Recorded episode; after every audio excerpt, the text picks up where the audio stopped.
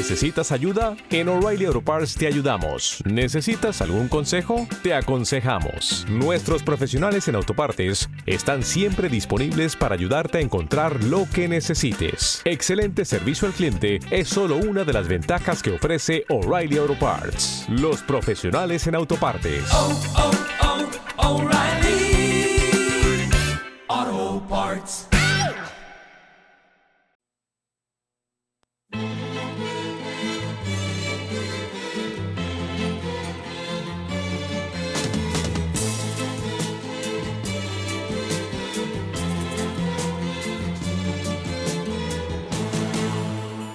La manchega llanura se vuelve a ver la figura de Don Quijote pasar.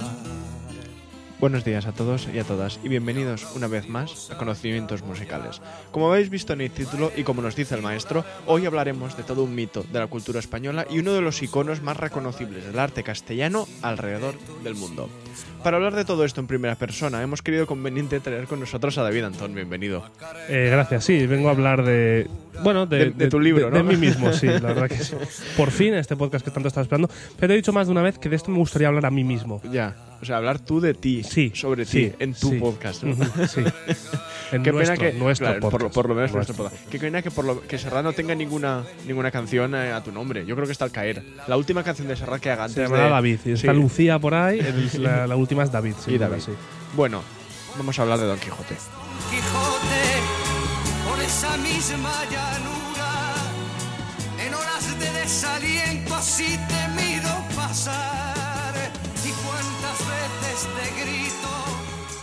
Bueno, eh, lo que decía, vamos a hablar de Don Quijote porque me da la impresión de que muchas veces, no sé si tienes la misma opinión, Sí. hablamos de mitos como Don Juan, Carmen o Don Álvaro y la Fuerza del Sino como las grandes historias españolas que han tenido relevancia en la música clásica, eh, sobre todo gracias a las obras, eh, perdón, a las óperas geniales, ¿no? Que, que han tenido eh, pues eso, su aparición estos Hasta personajes aquí, en bien, ellas. estoy de Hasta aquí, acuerdo. vale. Sin embargo, no tanta gente se acuerda de que en un lugar de la Mancha, de cuyo nombre no se quiso acordar Cervantes, se escribió la novela en castellano más importante de todos los tiempos y el segundo libro más leído después de la Biblia a nivel mundial.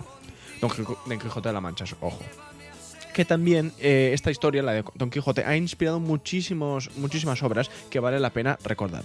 Y por eso, respondiendo a la pregunta de Serrat, que dice ¿cuántas veces Don Quijote? Pues os diré que muchas veces, muchas veces, el caballero de la triste figura, como lo llama su autor, ha aparecido en la música. Y justo eso es lo que vamos a repasar hoy.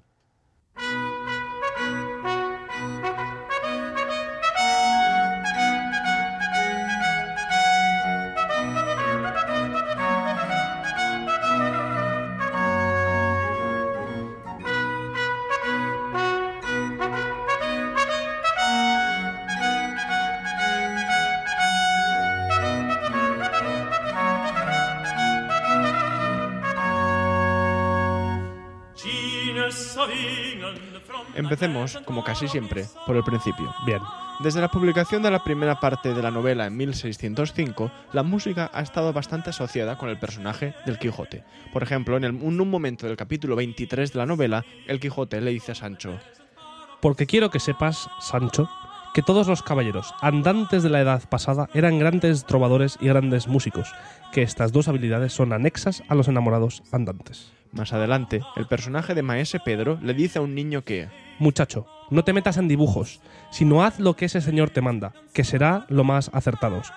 Sigue tu canto llano y no te metas en contrapuntos que se suelen quebrar de sotiles. qué frase más castellana, ¿eh? Hombre. Se suelen quebrar de sotiles. No tengo ni idea de lo que significa, pero bueno, no, ahí lo se suelen liar o mierda Pensaba así, yo ¿no? que ibas a hacer un poquito haciendo manchego, ¿eh? Estoy un poco Lo estaba pensando, pero es que igual que lo estaba pensando, justo es que no, no me he dado cuenta quién iba a decir la frase. Claro, claro. Entonces, hasta que no has dicho, le dijo a Sancho, yo estaba pensando, ¿qué acento? Y, no, y lo he pensado por un milisegundo, pero no me ha dado tiempo a pensar en el acento manchego. Ya. No me ha dado tiempo. Bueno, no pasa nada. Eh, en esta última frase, la referencia musical es obviamente a las ideas Porque quiero que sepas, Sancho, Claro, que todos los caballeros andantes de la edad pasada eran grandes trovadores. Así, ¿no? así, sí. Bueno, Un saludo aquí a Castilla-La Mancha. Ah, eh, toda entera, y a Castilla y León, sí. que no. que No, a León no. A León no. Vale. Bueno, decía que Cervantes en el pasaje de Maese Pedro que le dice no te metas en contrapunto, sigue tu canto llano, hace una obvia referencia al concilio de Trento, en realidad, Claro. eh, que recordaréis que respecto a la música decían que la polifonía era mala, básicamente, y que la música debía ser monódica. Además, Cervantes demostró en el Quijote su gran cultura musical a través de diferentes pasajes en los que se citan canciones populares, madrigales italianos de la época y romances castellanos de compositores como Francisco Guerrero, por ejemplo. Ujú. La primera vez que un compositor Francisco ajeno, Guerrero, ¿por qué me Sí. el nombre tantísimo? bueno, un compositor de Sevilla, del Renacimiento, ¿Habrá algún conservatorio con su nombre o algo? es posible. Es que me suena muchísimo de Francisco Sí, Guerrero. igual el de Sevilla. Creo que creo que era, él era sevillano. No sé si igual era de dos hermanas o de, de las no cabezas de. San Juan, pero desde luego sevillano. Em, Qué pueblo, ¿eh? Dos hermanas. Un pueblo, un nombre estupendo. guay, sí. ¿Es Ramos de dos hermanas? No, que es de Camas. ¿Es de Camas, Que está por allí todo. Sí, sí, sí. Que era de dos hermanas. Bueno, seguro que hasta alguna vez en Sí, las fiestas seguro, que seguro sea, que sí. Bueno, decíamos que la Es primera- como si dices que es de Berlín, porque seguro que hasta alguna vez. bueno, pero está más cerca, joder. Eh, la primera vez que un compositor eh, no español, bueno, en realidad cualquier compositor, se inspiró en la novela para componer fue tristemente un compositor inglés, que esto me da mucha vergüenza. La verdad o sea, es que sí. es muy triste que la primera vez que alguien musica algo relacionado con el Quijote También sea digo, un por, inglés. por lo menos no era francés. Por lo menos, mira, llévate eso, sí, llévate eso que por lo menos no era francés. Bueno, en 1694, es decir, casi 80 años después de la publicación del Quijote, el dramaturgo inglés Thomas Dorothy eh, escribió una obra llamada La cómica historia de Don Quijote, que en realidad es una especie de trilogía de obras que unidas duran 7 horas. Son como tres obras de teatro independientes que, bueno, juntas forman la cómica historia de Don Quijote. Como era costumbre, en la Inglaterra de finales del siglo XVII había canciones mezcladas dentro del teatro, eh, que es una especie de singspiel o de zarzuela, como lo, lo queramos zarzuela, llamar. zarzuela, que estábamos hablando de Don Quijote, pues una zarzuela. Una zarzuela, sí señor. Y Henry Parcell fue uno de los compositores elegidos para esta tarea. Eh, escribió algunas canciones para la ópera apenas unos meses antes de su muerte a los 35 años, y pese a que la obra entera apenas goza de fama y de representación en general, un par de sus arias o canciones, como las queramos llamar, sí que son conocidas e interpretadas en recitales de forma individual, como por ejemplo la canción From Rosy Bowers, que significa Desde mi alcoba rosada. Vamos a escucharla.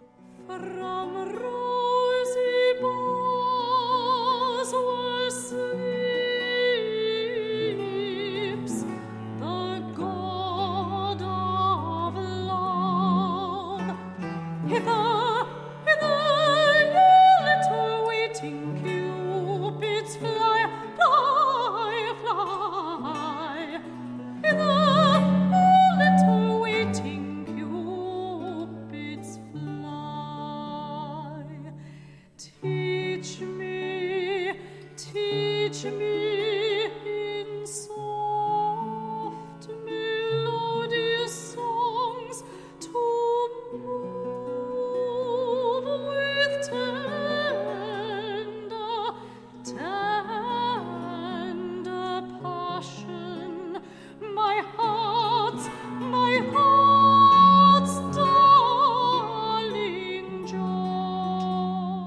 Os preguntaréis, ¿terminan aquí las andanzas de Don Quijote y el barroco?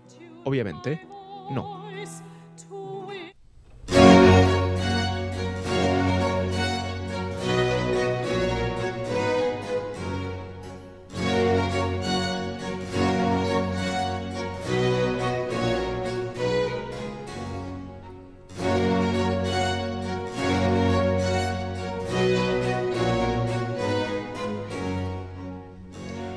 De los compositores que más cantidad de obras escribió durante su vida, Georg Philipp Telemann, también contribuyó a preservar el legado musical de Cervantes.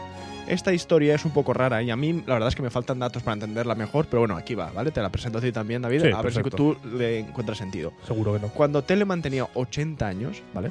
Eh, alrededor de 1760, un chavalín de 18 años llamado Daniel Schibela le entregó un libreto para una obra a caballo entre la ópera cómica y el Singspiel. Nunca mejor dicho. Porque, oh, muy bien, muy bien.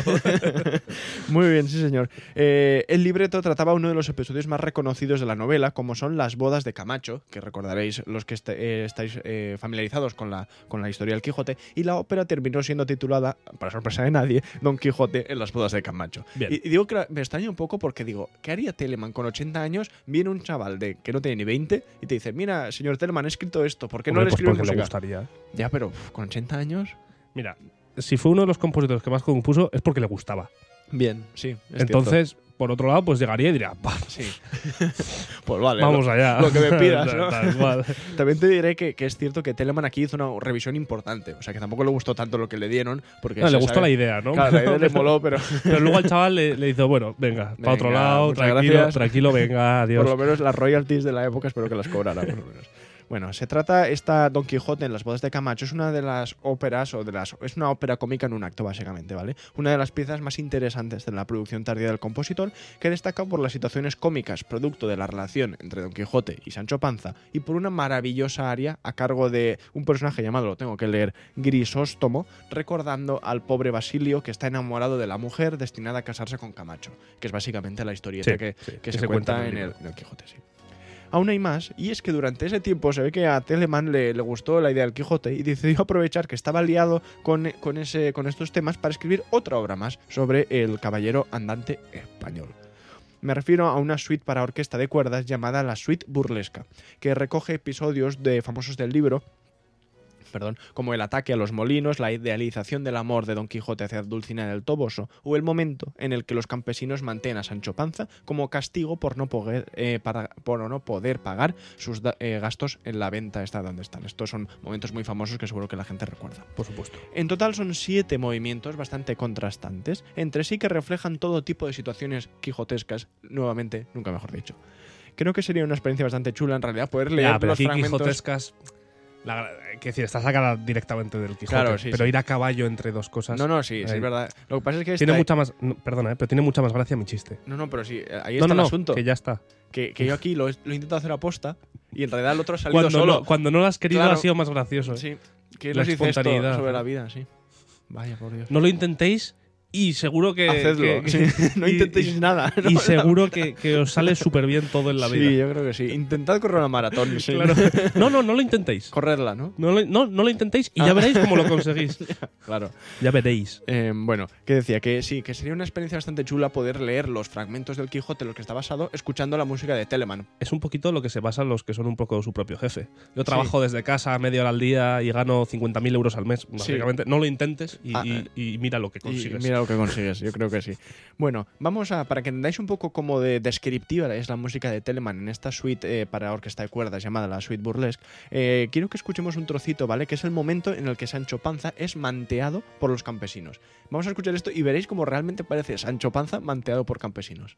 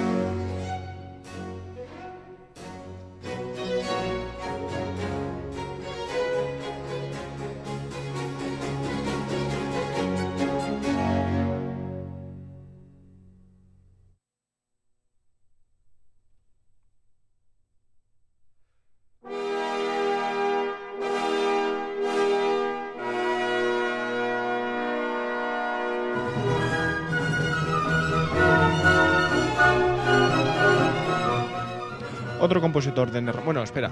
Bueno, esto está chulo, ¿no? ¿Os ha gustado? Sí, Habéis sí, reconocido, imagino, todos el tweet. Eso es Sí, como, por supuesto. como lo mantean, vale. Eh, otro compositor decía de renombre que utilizó el tema de Don Quijote fue Félix Mendelssohn. Curiosamente, Mendels- Mendelssohn también optó por el episodio de las bodas de Camacho para una ópera titulada precisamente Las bodas de Camacho, que fue estrenada en No la Berlín. conocía. Tiene un, un motivo. Ahora verás por qué no Ah, lo. Eh, fue estrenada en Berlín por, en el año 1827. El compositor tenía 18 años y había escrito la obra con 15. Y ahora sabemos y hemos comentado alguna vez que Mendelssohn también fue un compositor tipo Mozart y tal, que fue muy muy precoz también por la familia en la que vivía. Esta terminó siendo la última obra, eh, perdón, la última ópera de Mendelssohn, un hecho seguramente provocado por la fría reacción del público en su estreno. Eh, después de, de- precisamente de este estreno, la ¿Cuántas obra tiene? ¿Sabes? O, una. O sea, primera y última. sí. Vale. La obra no se volvió a interpretar hasta 60 años después en Boston, que ya miras tú también, no sé muy bien qué hacían en Boston Bueno. interpretando esto cuando había sido un desastre. Pero bueno. Y es difícil encontrar otras producciones de la ópera de las bodas de Camacho de Mendelssohn hasta el año 1987. O sea, estamos hablando que igual en 150 años se interpretó tres veces. Tú dirás, ¿por qué? ¿Qué pasa aquí? Las fuentes de la época dicen que el público aplaudió muchísimo a Mendelssohn, pese a que a nadie le había gustado realmente la ópera. Que yo Un entiendo. poquito por Claro, hacerlo. por decir, yo creo que. El tío tendría setenta y tantos años. Ah, no, no, no. que Tiene 18. Ah, bueno, claro, si Mendelssohn además no vivió tanto. Que va, que va. Bueno, no, yo decía en el estreno. O sea, en Ya, el ya, estreno vale, sí. se estrena la ópera en, el Berli- en Berlín y tal, y, y la gente le aplaude mucho, pero a nadie le ha gustado mucho. Yo creo que es un poco como para animarlos, para decir, venga, chaval, Venga, sigue, tío, sigue así, que es verdad que tienes 18 años, aceptamos que igual no es una maravilla, pero bueno, Ayuda a componer conciertos de, de- de trombón. Claro. Sí, sí, tal cual. Eh, pero bueno, eh, rompiendo una lanza a favor de Mendelssohn, la realidad es que se vio... Nunca mejor dicho. Es verdad, está, está lleno esto, ¿eh? Qué barbaridad, oye. Em, ¿Qué decía? Eh, así que se vio. Una lanza. Sí, que eh, hablando en su favor, eh, la verdad es que eh, las, la- tuvo que cambiar muchísimas partes del, tanto del libreto como de la partitura para que se pudiese estrenar. Entonces, seguramente la, la versión que se estrenó pues estaba bastante lejos de la idea original. Entonces, eso siempre se lo tenemos que dar eh, al compositor, que igual la obra era mejor de lo que realmente se pudo escuchar, pero bueno, esto no, se sabe. Además, el cantante que encarnaba a Don Quijote en el estreno estaba enfermo. Otra cosa que tampoco Oh. ayuda eh, cuando uno de los personajes principales, pues el, el hombre que lo tiene que cantar realmente, pues no está en eh, facultades. Entonces todo, todo parecía estar en contra de- del pobre Mendelssohn, que solo había escrito una ópera eh, y que, que quería triunfar, pobre hombre. Tal fue el desastre para Mendelssohn que no volvió a estrenar ninguna ópera hasta su muerte a los 38 años, que es una lástima, porque en realidad si lo piensas, es un poco esta cosa de... Eh, ¿Te acuerdas que lo comentamos el año pasado, creo que con Rachmaninoff, que también estrenó su primera sinfonía, le salió tan mal que entró en depresión y, Y no tardó, volvió sí. y tardó un montón de años en volver a escribir sinfonías. Aquí pasa un poco lo mismo. Bueno, que al final Rachmaninoff que tiene tres. Ni Rachmaninoff tiene tres, pero estuvo tuvo un lapso periodo largo, que no sí. que no compuso nada por, por lo que había pasado. A ver, Y- puede ser. y También te digo, lo mismo. Mendelssohn no es que le falte obra, ¿eh? O sea, que decir, No, no, tiene no. de todo. Lo que pasa que es verdad que óperas. Claro, yo pf, no tenía ni idea ni que había escrito ninguna ópera porque esta no la conocía y si es la única, Ujú. pues. pues Sí, no creo que tiene como mis- eh, otros eh, bocetos y tal de una- ah, Sí. cuando se murió, pero claro, se murió ni con 40 años tenía. Entonces, pues tiene algunos bocetos de que Claro, sí, por eso te he dicho antes, pero- porque había entendido, no sé por qué, que, que habías dicho que se, se representó 60 años más tarde, pero claro, Mendelssohn ya estaba muerto cuando Claro, se volvió claro, a eso representar. es. Mendelssohn ya estaba muertísimo. Ya te digo, no sé qué pasaría en Boston para que en el año 1885, creo que habíamos dicho, sí, eh, no, no, no se, se volviera a representar allí por la cara esa, esa obra. No sé, igual es que había un primo suyo allí o algo. En fin, eh, ¿qué iba a decir? Sí, a pesar de que eso. Por cierto, sí, adelante. Mis padres han adoptado una perrita Ajá. y he conseguido que le llamasen Fanny por. Fanny Mendelssohn. Se completa la historia, ¿eh? Recuerdo Sí. que dijiste hace bastantes programas, dijiste. Ya la, han, ya la han inscrito como Fanny Mendelssohn. O sea, Fanny Mendelssohn. no, como, civil, ¿no? como Fanny. No, bueno, pero, pero para el chip y todo eso hay Ah, que ponerle vale. nombre. Chip, ¿eh? Claro. ¿Chip para qué? Pues de localización, de, o sea, de información Ah, de los perros. Los perros llevan un chip por si se pierden para que se pueda leer y sepan quién, de quién es. ¿Cómo avanzar? No tenía ni idea de esto. ¿En serio? Yo pensaba que como mucho le ponías una etiqueta en el collar Un de collar, si me- también. Si, me, encuentras, eh, Llama a- llama a, Pepe. Respondo al nombre de Fanny y a la segunda sinfonía de Mendelssohn. claro, estaría bien, ¿eh? Que para silbarle hagas el principio del concepto para violín o Claro, cualquier cosa para así. llamarla, ¿sabes? Ojo, eh. Claro, Buah, la voy a entrenar.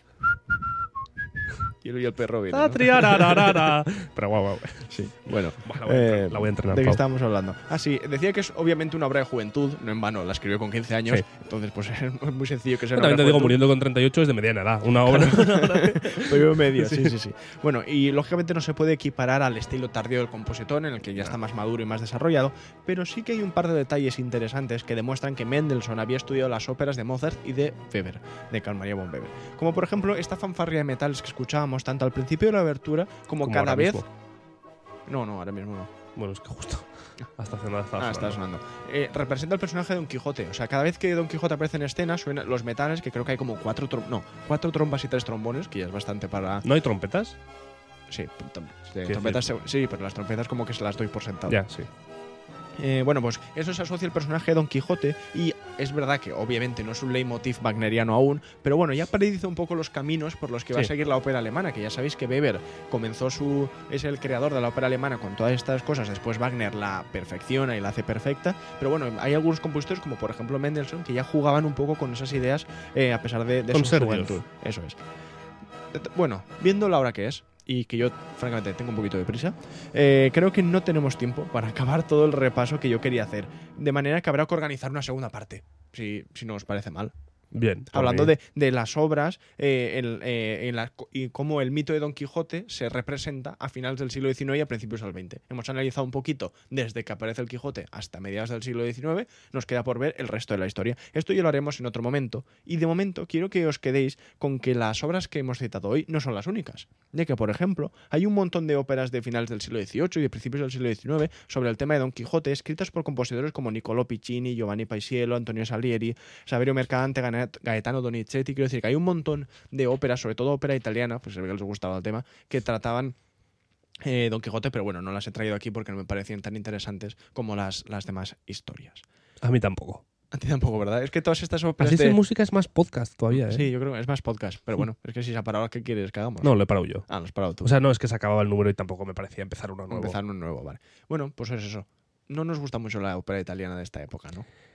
Eh, hombre, la ópera en general no. de esta época no es la mejor. Sí, pero Luego todos estos compositores, Paisiello, Salieri, Mercadante... Yo tengo Hombre, ganas de- Donizetti guay, pero... Yo tengo que- ganas de acabar el podcast que nos queda de Wagner para poder pasar a, a otros, a, Ya. a- a todos, a todo el resto que hay del Ya. siglo XIX y XX. Pero bueno, que lo que decía, que estas óperas que suenan muy, muy fáciles. Muy todas. parecidas, muy Sí, mozartianas. son muy mozartianas, sí. sí. para eso pues ya... Pero bueno, para eso tenemos a Mozart. Claro. Bueno, vamos a ir cerrando la- el chiringuito por hoy. Y así que vamos a escuchar, ¿vale? He dicho que haremos otro podcast hablando de Don Quijote y de su influencia en la música. Y quiero que a daros un aperitivo, un pequeño pisco labis sobre, sobre lo que vamos a escuchar en el próximo episodio. Por eso me parece adecuado escuchar una canción que tiene eh, Maurice Ravel, ¿vale? Para voz y orquesta, que, trata el tema de Don Quijote. ¿Cómo? ¿Qué me pones ahí? Es que. Valoraciones. Ah, vale, vale, claro. Bueno, sí, claro. y Antes de escuchar esta. va- Vamos a decir, vamos a escuchar una canción de. De Ravel para y orquesta, que está basada también en unos poemas que escribió un señor francés cuyo nombre no recuerdo, no, de, de cuyo nombre no me quiero acordar, eh, eh, sobre. Está, basado madre en- mía, qué Quijote. programa, qué programa, cómo está hilado todo, ¿eh? Sí, sí, está hiladísimo. Eh, y entonces Me siento un poco raro sin música. Puedes acabar ya. Sí, vamos, vamos a escuchar esta, esta obra para terminar. Antes, sin embargo, permi- permitidme que os diga que podéis visitar nuestra página web, conocimientosmusicales.com, o apoyarnos en Patreon si queréis que lo merecemos, que hay gente que sí. Em, después podéis seguir en Instagram también, podéis suscribiros. que no te has puesto, ¿eh? En total no pasa nada. Pero bueno, eh, os podéis suscribir en YouTube, podéis eh, seguirnos en Spotify y podéis valorar el podcast en Spotify también si queréis. Hecha la publicidad, vamos a escuchar un poquito de lo que escucharemos en la próxima vez que hablemos de Don Quijote, es decir, de aquí un par de semanas, no os voy a engañar. Eh, y, y nada, eh, que os guste mucho esta canción de Ravel. Gracias, David, por estar aquí. Gracias a todos por escucharnos. Y nada, A ti, hombre, a ti. nos escuchamos el lunes con más conocimientos musicales. Esto es la Orquesta de la Ópera Nacional de León. Muy bien. Que disfrutéis. Nos vemos el lunes. Adiós.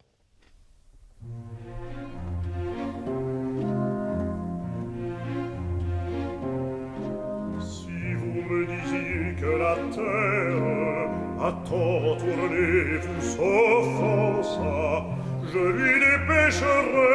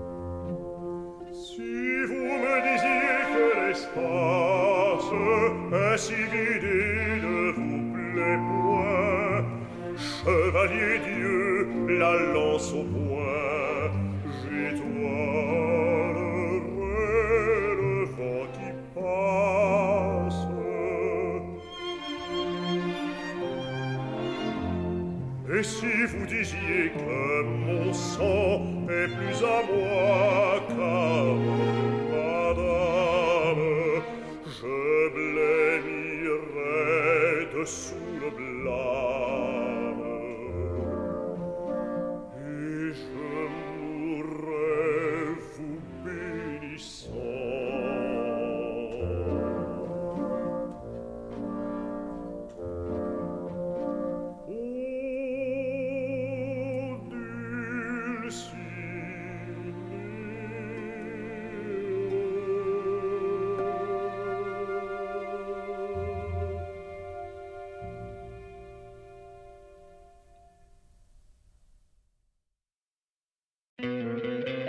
¿No te encantaría tener 100 dólares extra en tu bolsillo? Haz que un experto bilingüe de TurboTax declare tus impuestos para el 31 de marzo y obtén 100 dólares de vuelta al instante. Porque no importa cuáles hayan sido tus logros del año pasado, TurboTax hace que cuenten. Obtén 100 dólares de vuelta y tus impuestos con 100% de precisión, solo con Intuit TurboTax. Debes declarar para el 31 de marzo. Crédito solo aplicable al costo de la presentación federal con TurboTax Full Service. Oferta sujeta a cambios o cancelación en cualquier momento.